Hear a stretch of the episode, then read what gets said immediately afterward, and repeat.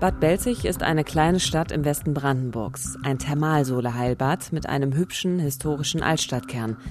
Doch was im Herbst 1993 passiert, als Bad Belzig noch Belzig heißt, wird die Einwohner des friedlichen Städtchens noch lange beschäftigen. Im Visier. Verbrecherjagd in Berlin und Brandenburg.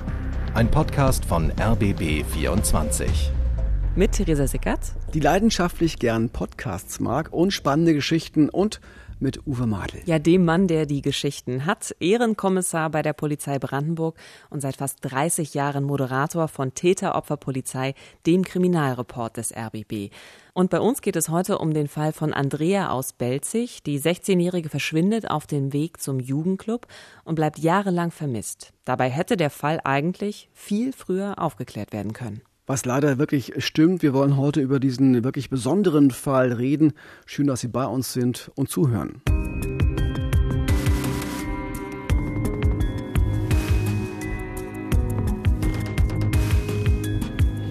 Es ist der 7. Oktober 1993, der vorletzte Tag der Herbstferien.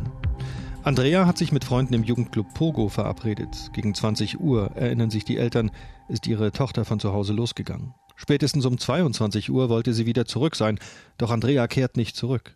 Eine Stunde vergeht, zwei. Das ist ungewöhnlich. Andrea ist zuverlässig, kommt nie zu spät nach Hause. Ihre Eltern werden unruhig. Um ein Uhr nachts fährt der Vater die menschenleeren Straßen von Belzig ab. Von Andrea ist nirgends eine Spur. Noch in der Nacht meldet er seine Tochter als vermisst. Ja, dieses Verschwinden von Andrea ist eine Geschichte, die als Vermisstenfall begann und dann zum Mordfall wurde. Sie hat uns auch bei Täteropfer Polizei immer wieder beschäftigt und vor allem sehr berührt und das 23 Jahre lang, denn so lange hat es gedauert, bis der Fall geklärt werden konnte. Andrea war, als sie verschwand, 16 Jahre alt. Sie war in der 11. Klasse, wollte Abitur machen, war eine sehr gute Schülerin. Sie hatte lange blonde Haare, war sehr freundlich und lebenslustig und lebte mit ihren Eltern in einer Neubausiedlung am Stadtrand von Belzig und wollte eben an diesem vorletzten Ferientag im Herbst noch einmal in den Jugendclub, um dort Freunde zu treffen. Ja, und dieser Jugendclub, der ist eine sehr wichtige und zentrale Einrichtung für Jugendliche gewesen. Also in Belzig leben nur knapp 11.000 Einwohner. Das heißt also, die Leute kennen sich dort, auch die Jugendlichen kennen sich untereinander. In diesem Jugendclub ist heute eine Tagesklinik der Johanniter untergebracht. Und es ist wirklich sehr idyllisch auch dort. Ja, also ähm, es ist eine Kleinstadt, ähm, umrahmt von Wald, äh, hat einen historischen Altstadtkern mit viel Fachwerk und wirklich sehr hübschen, tollen Backsteinhäusern. Ja, und Theresa, weil es dort alles so schön und so beschaulich ist, äh, hat das Schicksal von Andrea die Menschen dort auch auf besondere Weise aufgewühlt und äh, macht das eigentlich bis heute. Damals war von dem, was man später herausfinden würde, noch nichts zu ahnen. Es war nur irgendwie seltsam, dass Andrea zur verabredeten Zeit um 22 Uhr noch nicht zu Hause war, denn sie galt immer als sehr zuverlässig. Ja, und obwohl die junge Frau Stunden später immer noch nicht zu Hause wieder eingetroffen ist, unternimmt die Belziger Polizei erstmal nichts. Das ist zunächst auch nicht ungewöhnlich. Bei der Polizei gehen ja jeden Tag viele Vermisstenmeldungen ein und gerade bei Jugendlichen weiß man aus der Erfahrung, dass die allermeisten dann doch am nächsten Tag oder zumindest einige Tage später wieder auftauchen. Das heißt, da wird Eltern gern geraten, erstmal abzuwarten, ruhig zu bleiben und zu hoffen, dass das Kind von alleine wieder auftaucht, was ja in der Tat ganz häufig auch so ist. Aber ich muss sagen, mich macht diese Praxis immer so ein Stück weit fassungslos, weil ja, die Erfahrung mag das sagen, aber was ist denn, wenn es nicht so ist? Also ich möchte nicht in der Haut der Eltern stecken, deren Kind verschwunden ist, egal wie behütet oder beschaulich so ein Städtchen sein mag. Es gab ja keinen Konflikt oder irgendetwas in diese Richtung in dieser Familie. Also Andrea hatte keinen Grund abzuhauen. Und das ist eine sehr große Ohnmacht, wenn polizeilich dann nichts unternommen wird und wahrscheinlich würde ich erstmal losziehen, würde die gesamte Stadt absuchen, jeden Winkel, bis ich mein Kind gefunden habe oder mir eben jemand dabei hilft. Genau, das haben die Eltern auch gemacht. Die haben genauso gefühlt, wie du das äh, beschrieben hast. Uns hat der Vater damals erzählt, dass sie an diesem Abend äh, ganz nervös waren, immer aus dem Fenster geschaut haben und dann so ab halb zwölf auch alle Freundinnen angerufen haben, um herauszufinden, ob Andrea vielleicht da ist, ob sie da übernachtet. Der Vater ist dann nachts um eins durch Belzig gefahren, um Andrea zu suchen und hat sie dann am frühen Morgen kurz vor vier als vermisst gemeldet. Ja, und auch der Mutter scheint es keine Ruhe gelassen zu haben. Sie ist dann am nächsten Morgen los und hat sich auf die Suche gemacht. Und ihr fällt dann ein Grundstück auf, nur ein paar hundert Meter von diesem Jugendclub entfernt. Was hat es damit auf sich, Uwe? Das ist wirklich spannend. Äh, das ist auch äh, fast so ein bisschen ein, ein Mysterium, weil das Grundstück gehörte dem Großvater des Ex-Freundes von Andrea. Und dieser Ex-Freund war schon etwas älter, er konnte auch schon Auto fahren und die beiden hatten sich ein paar Wochen zuvor getrennt. Und jetzt steht die Mutter an dem Grundstück des Opas, des Ex-Freundes und sieht dort zwischen Schuppen eine Matratze und ein Handtuch liegen. Und Hunde bellen, also auch äh, eine sehr unheimliche Situation. Und sie bekommt ein sehr ungutes Gefühl und geht dann zur Polizei. Und was passiert? Die Polizei macht leider nichts. Es gab halt keinen Hinweis, der uns äh, in die Richtung gebracht hätte zu sagen, wir müssen jetzt hier dieses Grundstück auf den Kopf stellen, um nach Anhaltspunkten zu suchen. Ja, das ist Mirko Hertelt, einer der Ermittler im Fall Andrea. Er sagt, der Polizei hätte damals in diesem Fall die Rechtsgrundlage für eine Durchsuchung gefehlt. Leider, leider, leider, denn wir werden später im Podcast noch erfahren, dass dieses Grundstück eine wesentliche Rolle in diesem Fall spielt, aber etwas anders als die Mutter das damals vermutet hat. Die Mutter glaubt nämlich sehr lange, dass der Ex-Freund etwas mit dem Verschwinden von Andrea zu tun hat. Eine Woche später dann wird die Gegend um Belzig weiträumig abgesucht. Es sind Spürhunde im Einsatz, auch im Umfeld dieses Grundstücks. Jetzt nimmt die Polizei also diesen vermissten Fall wirklich ernst. Wir haben dann den Weg abgeschritten, wir haben die Zeit genommen, wir haben äh, Aushänge gemacht, wir haben gefragt, wer hat sich wann wo aufgehalten und haben dann so ein Wegzeitdiagramm versucht zu erstellen, aus dem wir herauslesen konnten, wann sie sich wo befunden hat und wem sie begegnet ist. Und das ist genau das, was ich meine. Also dann tritt genau einer dieser Fälle auf, wo eine Jugendliche nicht wieder auftaucht. Und jetzt nach einer Woche ist es natürlich sehr viel schwerer, ihre Spur auch noch nachzuvollziehen. Und wenn ich den Ermittler Mirko Hertel da so höre und diese Aufnahmen von früher auch sehe, ja, dann kann ich ihm diese Traurigkeit förmlich ansehen. Also, dass auch ihn als Ermittler das unfassbar beschäftigt hat. Das hat, glaube ich, alle damals beschäftigt, alle, die da auch ermittelt haben auf Seiten der Polizei. Das geht den Ermittlern natürlich sehr, sehr nahe. Auch das Gefühl, vielleicht zu spät gewesen zu sein. Und tatsächlich finden ja die Ermittler kaum erfolgversprechende Ermittlungsansätze jetzt nach der Zeit, die vergangen ist. Sie befragen Jugendliche, die an dem Abend auch im Pogo waren. Einige erinnern sich, dass sie Andrea auf dem Weg dorthin begegnet sind, aber dann eben nicht mehr darunter auch zwei 13 und 14 Jahre alte Jugendliche, die offenbar die letzten sind, die Andrea lebend gesehen haben. Denn Andreas Spur verliert sich kurz vor dem Club in einer Gasse und vermutlich ist sie im Pogo an diesem Abend gar nicht angekommen. Weißt du, ich finde es schrecklich, weil als Frau, wenn du nachts unterwegs bist, dann hast du immer so ein bisschen Angst, dass dir was passieren könnte, dass jemand dich belästigt, dass jemand dich anfasst. Vor allen Dingen natürlich in irgendwelchen dunklen Ecken, in irgendwelchen dunklen Gassen. Also es gibt so viele schreckliche Erfahrungen, die Frauen und Mädchen machen müssen. Jede dritte Frau in Deutschland hat schon mal physische Gewalt erlebt, äh, jede siebte in Gestalt von sexuellem Missbrauch. Und diese dunkle Gasse, wo Andrea verschwindet, die steht für mich sinnbildlich für diese Angst der Frauen. Das kann ich gut verstehen, wobei auch als Mann geht man nicht so gerne alleine durch dunkle Gassen. Und an diesem 7. Oktober, als Andrea verschwand, war es an dem Abend ganz sicher schon stockdunkel. Also dieses Angstbild hat da auch eine Rolle gespielt. Andrea bleibt verschwunden. Es gibt jetzt eine Öffentlichkeitsfahndung. Auch wir haben bei Täter, Opfer, Polizei immer wieder um Zuschauerhinweise gebeten. Wer weiß etwas über Andrea? Wo ist sie gesehen worden? Das war so ähnlich wie jetzt auch im Fall Rebecca in Berlin. Und die Polizei geht dann in den nächsten Jahren all diesen Hinweisen nach. Das waren insgesamt über 250, doch ohne Erfolg. Die Spuren gingen nach Griechenland, in die Türkei, nach Spanien. Ich weiß gar nicht. Also es war vielfältig, sogar Luxemburg oder Schweiz war auch dabei. Und wir sind jeder Spur nachgegangen, bis wir zu einem Punkt gekommen sind, an dem wir sagen konnten, hier hört es auf. Ende, ausermittelt. Ja, es gibt kein Ergebnis, es gibt keine Spur von Andrea. Und eins ist natürlich klar, je länger so eine Suche dauert, desto geringer sind die Chancen, Andrea irgendwie lebend zu finden. Deshalb hat auch Jörg Semmler immer wieder mit diesem Fall zu tun, ein sehr profilierter und bekannter Rechtsmediziner aus Brandenburg, der mittlerweile im Ruhestand ist und der ein Experte ist für die Beurteilung von Knochenfunden. Ich habe sieben Jahre lang jeden Fundschädel, weil ich immer die Knochen bearbeite, vorgelegt bekommen mit der Frage, ist das die Andrea? Und immer musste ich sagen, nein. Ja, die Ermittlungen zu Andrea stecken in einer Sackgasse. Keine Leiche, alle Spuren verlaufen ins Leere. Sieben lange Jahre findet die Polizei keine heiße Spur von Andrea. Und dann, am 9. Juli 2000, wird aus dem vermissten Fall ein Mordfall.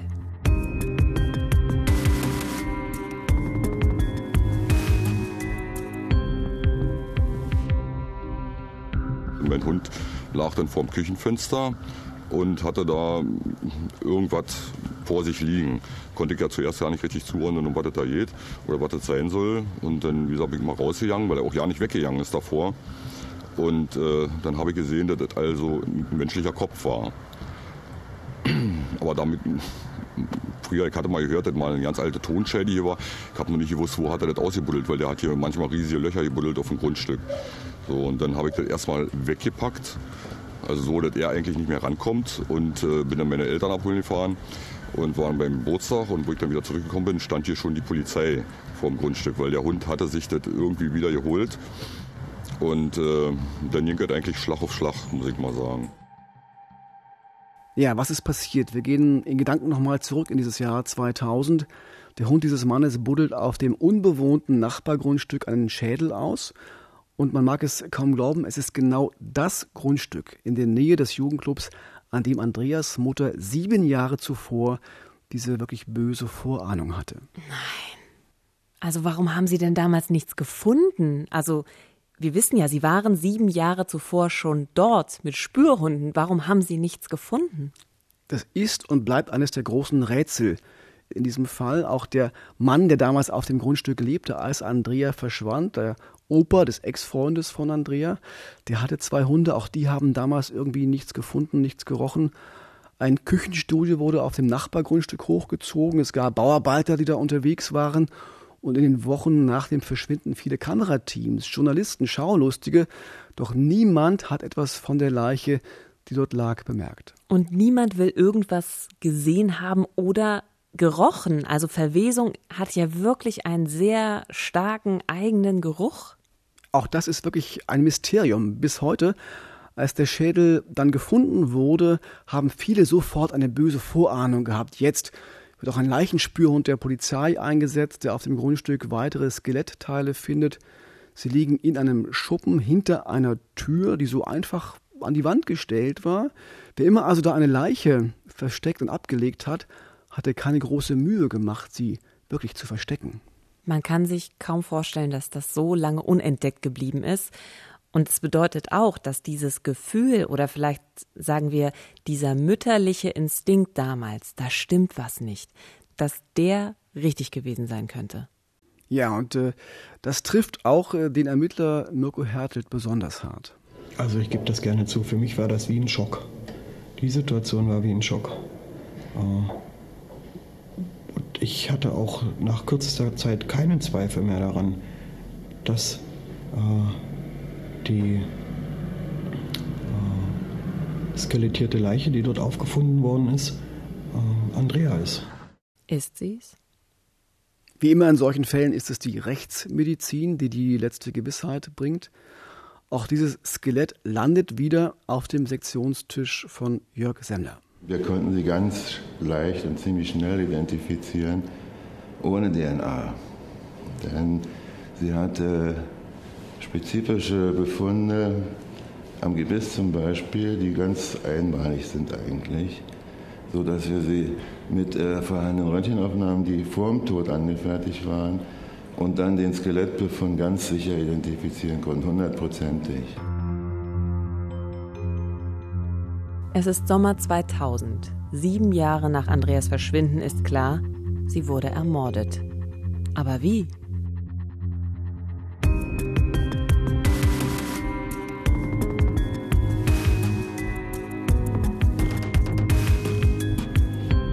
Sieben Jahre nach Andreas Verschwinden findet man ihre Leiche auf einem Grundstück ganz in der Nähe des Jugendclubs, zu dem sie damals unterwegs war. Jörg Semmler, der Rechtsmediziner, bekommt auch dieses Mal wieder den Fund vorgelegt. Konnte er dann jetzt herausfinden, wie Andrea ums Leben gekommen ist, Uwe? Nein, das konnte er leider nicht. Die Leiche war ja bereits skelettiert, da ließen sich äh, keine eindeutigen Spuren mehr finden. Aber eins scheint klar, der Fundort von Andreas Leiche in diesem Schuppen war offenbar nicht der Tatort, denn sie hatte keine Kleidung an, auch ihre Uhr und ihr Lieblingsring fehlten. Bis heute bleibt es Spekulation, ob dies ein Anzeichen für ein Sexualverbrechen ist, ob sie vielleicht vergewaltigt worden ist oder ob hier jemand einfach nur Spuren vermeiden wollte, indem er Kleidung und Schmuck wegwarf. Also für die Angehörigen ist das eine schreckliche Situation. Sie haben natürlich jetzt auf der einen Seite die Gewissheit, ihre Tochter ist tot, sie wurde auch gefunden und sie können jetzt trauern. Aber es bleibt natürlich eine Frage offen, warum? Warum musste Andrea sterben? Diese Frage bleibt ungeklärt. Das stimmt. Es gibt Gewissheit über den Tod, das ist klar, aber alle anderen Fragen sind in der Tat offen und das ist etwas, was nicht nur die Eltern von Andrea weiter belastet, sondern auch viele andere Menschen in Belzig, denn bei der Ortskenntnis, die der Täter haben musste, ist es wahrscheinlich jemand von ihnen, jemand aus der Stadt. Sehr gruselig der Andrea umgebracht hat, in der Tat. Das hat also weitergewirkt äh, in der Stadt. Und äh, es muss jemand sein, der noch immer frei herumläuft dort. Das schafft natürlich Misstrauen und böse Gerüchte. Und auch für Ermittler Mirko Hertelt ist dieser Fall weiterhin auch eine emotionale Herausforderung. Ist es hier eine Aneinanderkettung von wirklich unglücklichen Umständen, die es uns derartig erschwert haben, ein positives Ermittlungsergebnis zu erzielen. Und ich denke, das ist ein Fall, der mich noch sehr lange begleiten wird. Also das ist ja Material aus Täteropferpolizei. Das heißt, ich habe gesehen, wie Mirko Herzl dort sitzt und der Mann hat Tränen in den Augen. Also dem geht es wirklich, wirklich richtig, richtig nah, was da passiert ist. Klar, er spürt vielleicht auch so eine Art äh, Schuldversagen. Die haben sich alle Mühe gegeben damals auch, aber offenbar vielleicht auch etwas übersehen oder an mancher äh, in mancher Situation auch eine falsche Entscheidung getroffen. Und ähm, er soll auch ähm, mit diesem Gedanken, das wird ihn lange beschäftigen, Recht behalten, denn wer Andrea am 7. Oktober 93 umgebracht hat, das bleibt viele weitere Jahre ungeklärt. Trotz intensiver Ermittlungen, trotz einer Belohnung von 10.000 D-Mark, später dann 5.000 Euro und trotz der Übernahme des Falls durch eine spezielle Mordkommission im LKA Brandenburg, die sich mit Cold Cases, also mit alten ungelösten Fällen beschäftigt, Erst als 2016 ein Mann in einer S-Bahn in Berlin stirbt, bekommt der Fall eine neue Wendung. Im Oktober 1993 verschwindet Andrea. Sieben Jahre lang tappen die Ermittler im Dunkeln. Dann findet ein Hund ihre Leiche und zwar ganz in der Nähe von dem Jugendclub, bei dem sie niemals angekommen ist. Und dann? Dann gibt es im Sommer 2016 neue Hinweise, 23 Jahre nach dem Verschwinden von Andrea, auch weil diese spezielle Mordkommission, die Altfallkommission ab 2015 nochmal richtig Druck gemacht hat in Bad Belzig und klar war, die Ermittler bleiben dran an dem Fall, auch nach so langer Zeit. Und dann im Oktober 2016 können die Ermittler sagen, wer die 16 Jahre alte Schülerin damals getötet hat. Zwei Kinder bzw. Jugendliche, die 1993 zur Tatzeit 13 bzw. 14 Jahre alt gewesen sind. Zwei Kinder. Ich finde es ich find's einfach krass. Ja, das passiert, aber es äh, ist sehr, sehr, sehr selten. Wenn man sich die polizeiliche Kriminalstatistik anschaut, dann gab es 2019 in Deutschland bei den sogenannten Straftaten gegen das Leben. Dazu gehören auch alle Versuche von Tötungsdelikten, auch äh, illegale Schwangerschaftsabbrüche. Da gab es insgesamt etwa 7.500 Tatverdächtige. Unter 14 sind dabei gerade mal 22, also nicht einmal 0,3 Prozent. Und trotzdem, also es erschüttert mich wirklich sehr, dass zwei so junge Menschen das gemacht haben sollen. Also offenbar ist ja einer mit 13 Jahren noch nicht mal strafmündig. Wie ist denn die Polizei jetzt diesen Jungen nach so vielen Jahren auf die Spur gekommen? Das ist ja in der Tat auch die große Ausnahme. 0,3 Prozent, das ist ja verschwindend wenig. Aber ähm, die Polizei kam diesen Jungs erstmal nicht so richtig auf die Spur. Die waren im Fokus, aber es gab nichts, was man ihnen hätte beweisen können. Wir wussten, dass ähm, die beiden Personen diejenigen gewesen sind, die Andrea an ihrem Tag des Verschwindens als letzte Person gesehen haben müssen. Die Jungs an der Gasse? Ja, das waren genau diese beiden. Ich habe das ja am Anfang schon erzählt. Sie waren nach allen Recherchen rund um den Jugendclub damals am 7. Oktober 93 die letzten, die Andrea gesehen haben müssen auf diesem schmalen Weg zum Jugendclub zwischen den Gärten entlang und dem Weg zur Innenstadt. Danach war Andrea wie vom Erdboden verschluckt und deshalb gehörten die beiden Jungen von Beginn an zu den Verdächtigen, aber es war ihnen eben nichts nachzuweisen. Also für die Eltern muss das furchtbar gewesen sein. Also Sie waren ja vor vielen, vielen Jahren wirklich schon mal so knapp davor, den Fall zu lösen. Also man hatte die Schuldigen schon quasi an der Hand. Also ich glaube, die Eltern waren wahrscheinlich sehr frustriert mit der Polizeiarbeit, kann ich mir vorstellen. Ja, die Familie hat im Nachhinein äh, viele Vorwürfe gegen die Polizei erhoben. Die Leiche hätte viel früher gefunden werden müssen. Das wäre wichtig gewesen für die Ermittlung, vielleicht auch für den Nachweis der Tat, gerade den Jugendlichen äh, gegenüber. Da ist hier was dran. Wir haben ja vorhin auch gehört, den Ermittler, der sagt, da ist am Anfang einiges unglücklich gelaufen, da sind auch Fehler gemacht worden, aber ich kann am Ende noch so viel Verdächtige haben, wie ich will. Wenn die schweigen oder wenn die lügen und es keinen Beweis gibt, dann bleibt der Fall eben weiter ungelöst. Nun waren ja die beiden mutmaßlichen Mörder zur Tatzeit gerade mal 13 und 14 Jahre alt. Sie waren also noch Kinder. Haben die denn diese Tat einfach so weggesteckt? Also waren die so cool? Ich, also ich kann mir das kaum vorstellen. Nee, das waren sie nicht auf gar keinen Fall. Die Tat hat nachgewirkt bei ihnen auf sehr besondere Weise. Beide haben in der Folgezeit wirklich äh, kriminelle Karrieren hingelegt. Diebstähle, Sachbeschädigungen, Einbrüche in Schulen, mehr als 200 Straftaten als Jugendliche. Also sie waren so etwas wie Intensivtäter. Also man kannte sie auch in Belzig. Man kannte sie, sie waren bekannt auch für ihre Taten, für ihre Straftaten. Die beiden waren so etwas wie zwei Brüder, die ein dunkles Geheimnis verband. Also heute wissen wir natürlich, welches das Geheimnis war. Ein Geheimnis, das sie selbst aus der Bahn geworfen hat. Und es gab auch Alkoholprobleme, Drogenprobleme. Und die beiden kamen später auch in Jugendhaft. Ja, und dann kam das Jahr 2000. Da wird dann die Leiche von Andrea gefunden auf diesem Grundstück, das ja einst dem Opa des Ex-Freundes gehört hat. Und was macht dieser Verdacht jetzt erstmal mit den beiden Jugendlichen? Dieser Verdacht wird nochmal erhärtet. Der Ex-Freund von Andrea, den die Mutter ja immer im Verdacht hatte, schied aus vielen Gründen schon als Täter aus. Doch, und jetzt aufgepasst, sein Opa war auch der Opa eines der beiden Jungs. Das heißt, die sind der, verwandt. Die sind verwandt. Die, sind beiden sind, die, die beiden sind Cousins. Äh, das heißt, der Ex-Freund ähm, hatte ähnlich eine Beziehung zu diesem Grundstück äh, wie eben einer der beiden Jugendlichen. Und äh, damit gerieten diese beiden Jugendlichen noch einmal stärker in den Fokus der Ermittlungen. Aber lass mich raten, offensichtlich hat man ihnen damals nach wie vor nichts nachweisen können. Richtig, die beiden waren jetzt äh, 20 und 21 Jahre alt. Sie hatten viele Polizeikontakte, sie hatten Knasterfahrung, also waren sehr abgebrüht. Und selbst intensive Verhöre durch die Polizei zum Fall Andrea ließen sie irgendwie lässig äh, abtropfen. Und dass eben auch keine DNA-Spuren von ihnen am Fundort der Leiche gab, konnte man ihnen, wie gesagt, nichts nachweisen. Und jetzt springen wir mal in das Jahr 2012. Du hast ja vorhin erzählt, dass knapp zwölf Jahre lang eigentlich nichts passiert ist. Es war Stillstand in dem Fall. Und dann hat diese Altfallkommission das Ganze nochmal aufgerollt äh, beim Landeskriminalamt Brandenburg. Hat das dann nochmal neue Impulse gebracht, die eben jetzt zu diesen neuen Ermittlungserfolgen führen konnten?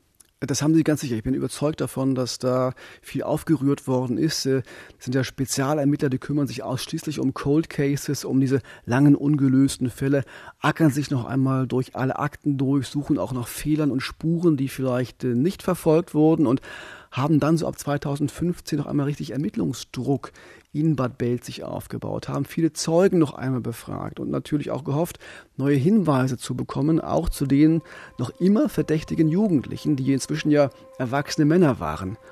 Und dann, wie gesagt, im Mai 2016 starb einer der beiden Verdächtigen eines natürlichen Todes in einer S-Bahn in Berlin. Er hatte jahrelang getrunken und Drogen konsumiert und seine Gesundheit war nicht die allerbeste. Daraufhin haben sich Zeugen der Polizei offenbart und mitgeteilt, dass er vor seinem Versterben ihnen noch mitgeteilt hat, ähm, dass er tatbeteiligt gewesen ist, gemeinsam mit seinem zur Tatzeit besten Freund, dem damals 13-Jährigen. Also wenn dieser Mann in der S-Bahn verstorben ist und nicht irgendwo auf einem Sterbebett lag, wo man vielleicht noch mal so seine Lebensgeschichte aufrollt und das eine oder andere dunkle Geheimnis präsentiert, dann klingt es für mich schon fast so, als hätten die Zeugen länger davon gewusst. Also wir haben aber zumindest ja noch einen zweiten Tatverdächtigen, der damals 13-Jährige. Was ist denn mit dem passiert? Ja, der war inzwischen 36 Jahre alt und Familienvater. Er hatte nach seiner Zeit in der Jugendhaft so ein bisschen die Kurve gekriegt, anders als sein Freund und lebte mit seiner Familie in Österreich, in Kufstein und hat dort in einer Molkerei gearbeitet. Im Oktober 2016 dann, also nach dem Tod seines Freundes, fahren Ermittler aus Brandenburg äh, nach Bayern an die Grenze zu Österreich. Der Mann soll dort auf deutschem Staatsgebiet als Zeuge befragt werden, weil er zur Tatzeit erst 13 war, ist er eben also Zeuge, äh, kein Beschuldigter. Er war ja strafunmündig dadurch. Er kommt dann aus Kufstein angereist, aus Tirol. Man spricht miteinander, man unterhält sich und er gibt zu, dass sein verstorbener Freund für den Tod von Andrea verantwortlich war. Zu seiner eigenen Tatbeteiligung wollte er keine Aussagen treffen. Er hat sich nach dieser Vernehmung unter Hinterlassung eines Abschiedsbriefes aus der ehelichen Wohnung entfernt und sich kurze Zeit später das Leben genommen. Das heißt, der, der letzte Mensch, der diesen Fall noch wirklich hätte aufklären können, ist damit verstorben. Das stimmt. Die Ermittler hatten auf seine Aussage gehofft. Ähm, er hatte den Ermittlern noch vorher gesagt, er würde mit seiner Familie äh, sprechen wollen und dann entscheiden, ob er etwas über seinen Anteil an der Tat sagt. Man wollte sich in Potsdam treffen zu einem wirklich längeren Gespräch, aber er hat sich dann eben kurz nach der Rückkehr aus Bayern in Österreich in Kufstein von einem Felsen gestürzt und ist dann auch erst Tage später gefunden worden. Er hat einen Abschiedsbrief geschrieben. Was in dem Abschiedsbrief stand, wissen nur seine Frau und die Ermittler. Aber ein Gedanke in etwa, äh, das kann ich zitieren, war, ähm, die Vergangenheit habe ihn eingeholt. Das wolle er seiner Frau und der Familie nicht zumuten. Er wird verzweifelt gewesen sein. Also er hatte sich ja auch ein Leben aufgebaut, äh, was dann doch in recht ruhigen Bahnen auch verlaufen ist. Er hat eine Familie gegründet und das alles fernab von der Brandenburger Heimat jetzt in Österreich. Und wahrscheinlich wollte er auch all das, was in seiner Jugend passiert ist, einfach hinter sich lassen. Und dann hat es ihn doch wieder eingeholt. Und für mich ist in diesem Zusammenhang eben auch spannend, hat dieser Mann zwei Jahrzehnte lang unter dieser Tat gelitten und sein Tod war für ihn dann am Ende auch eine Befreiung oder wollte er sich am Ende doch irgendwie aus der Verantwortung stehlen, jetzt wo ihm sein Leben um die Ohren geflogen ist. Aber auch das werden wir natürlich jetzt nicht mehr erfahren. Nee, und wir werden auch nicht erfahren, warum und wie die beiden Jugendlichen die Opfer umgebracht haben. Das ist ja die, wirklich die spannende Frage. Was war das Motiv? Äh, was wollten sie von dem älteren Mädchen? War es ein Sexualdelikt? War es vielleicht sogar ein Unfall? Warum ist sie ausgezogen worden? All diese Fragen äh, bleiben unbeantwortet. Ähm, auch das Warum sie umgebracht wurde, bleibt unbeantwortet für die Eltern, für die Familie, genauso wie für die Ermittler. Und für mich bleibt auch noch ein Rätsel. Wer hat davon gewusst? Wann haben die Angehörigen des 14-Jährigen davon erfahren? Haben seine Familie oder vielleicht auch Freunde ihn gedeckt? Diese Fragen haben sich auch die Eltern von Andrea gestellt, weil wir in uns äh, Bad Belzig, eine kleine Stadt, man lebt ja noch gemeinsam in der Stadt und begegnet sich zum Teil auf der Straße. Man wusste, die beiden sind verdächtig, es gibt Eltern, es gibt Angehörige, man traf sich ja in der Stadt immer wieder. Ein sehr unangenehmes Gefühl. Äh, klar ist, dass der Mann, der in der S-Bahn gestorben ist, schon vorher schwer krank war und in einer Lebenskrise steckte und dann im Familienkreis, also eine Art Lebensbeichte, abgelegt hatte. Aber offenbar musste er eben erst tot sein, bis die Angehörigen den Mut fanden, sich der Polizei zu offenbaren.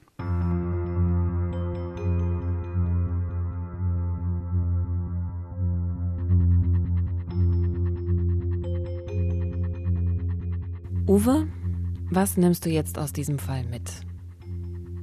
Nochmal wieder eine große Traurigkeit, denn die Eltern von Andrea haben nicht nur ihr Kind verloren, Dieser Tod hatte auch ihr Leben komplett verändert. Die Mutter war lange krank, ist inzwischen verstorben.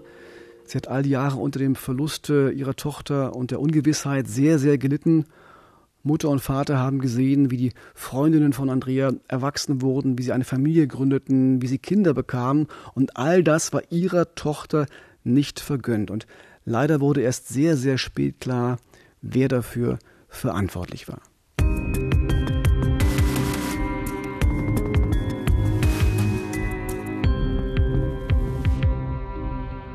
Nächste Woche beschäftigen wir uns dann mit einem anderen Mordfall. Im Oktober 89 hält ein unbekannter Mörder eine ganze Region in Atem, die um Belitz. Er ist dort in den Wäldern unterwegs, vergewaltigt seine Opfer brutal und ist sich keiner Schuld bewusst.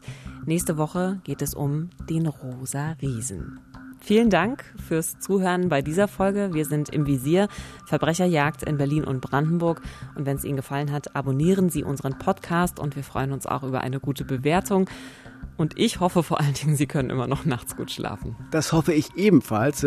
Wo immer Sie uns heute gehört haben, haben Sie eine gute Zeit. Behalten Sie uns im Ohr und im Visier.